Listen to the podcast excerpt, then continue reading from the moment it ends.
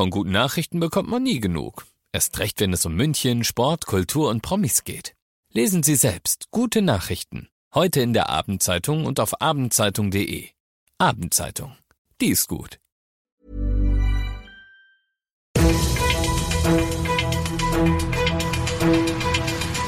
95 5 Charivari, das München Briefing, Münchens erster Nachrichtenpodcast. Mit Christoph Kreis und diesen Themen.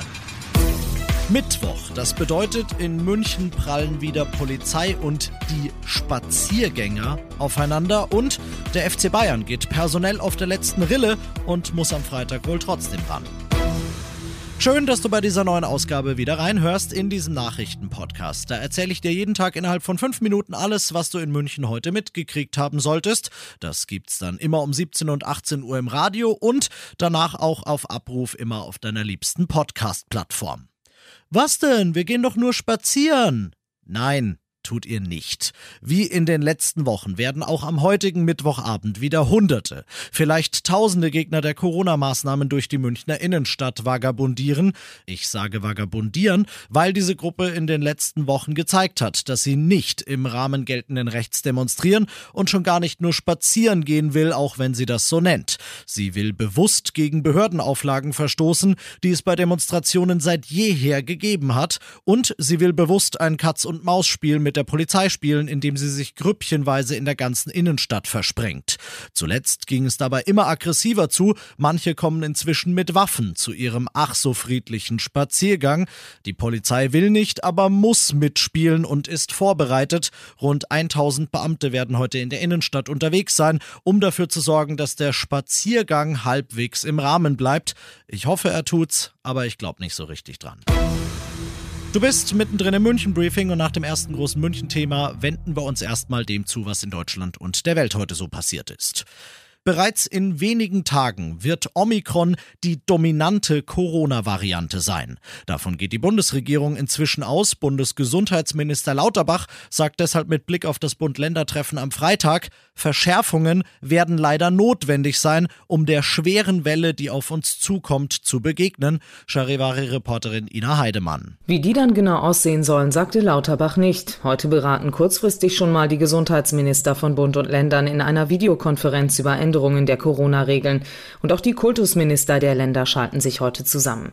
Hier geht es vor allem darum, wie der Schulbetrieb bei einem Anwachsen der Omikron-Welle gesichert werden kann. Die Fallzahlen könnten wegen der Variante weiter rasant steigen. Das kann zu starken Einschränkungen der öffentlichen Infrastruktur führen und auch wieder Schulschließungen notwendig machen.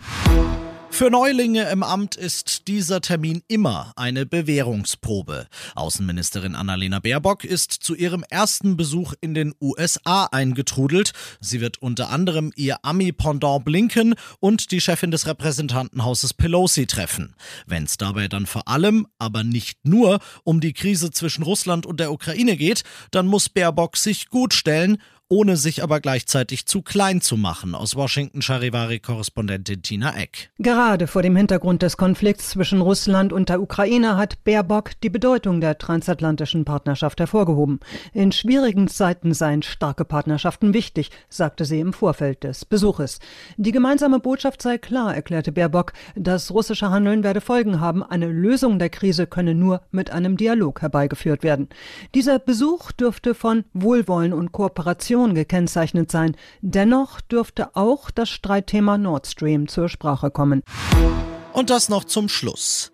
Heute die nächsten zwei. Niki Süle wegen Rückenproblemen nicht im Training, Fonzie Davis positiv auf Corona getestet. Zwei Tage vor dem geplanten Rückrundenauftakt, dem Heimspiel gegen Gladbach, geht der FC Bayern personell auf dem Zahnfleisch. Mit Davis sind jetzt neun Profis in häuslicher Isolation. Dazu kommen die Verletzten. Das macht summa summarum noch genau zehn fitte Feldspieler und zwei Torhüter, die heute im Training waren.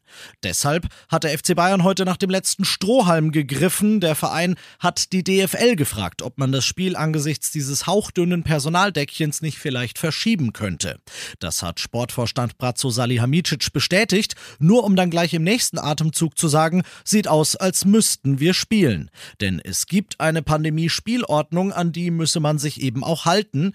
Die sagt, es müssen insgesamt 15 spielberechtigte Profis und auch für die Profimannschaft gemeldete Jugendspieler zur Verfügung stehen. Gerade so Gerade so könnte das also noch klappen. Weitere Ausfälle aber können sich die Bayern nicht mehr leisten. Kommt jetzt kein Ausfall mehr bis Freitag und die Bayern müssen spielen, das hat Salihamidzic gleich noch kämpferisch hinterhergeschoben, dann tun sie es, um zu gewinnen. Egal welche Bayern-Mannschaft da am Freitag also auf dem Platz stehen wird, die Bayern-Einstellung, die wird auf jeden Fall weiterhin vorgelebt. Ich bin Christoph Kreis, mach dir einen schönen Feierabend und morgen einen schönen Feiertag. 95 5 Charivari, das München Briefing. Diesen Podcast jetzt abonnieren bei Spotify, iTunes, Alexa und charivari.de. Für das tägliche München Update zum Feierabend. Ohne Stress, jeden Tag auf euer Handy.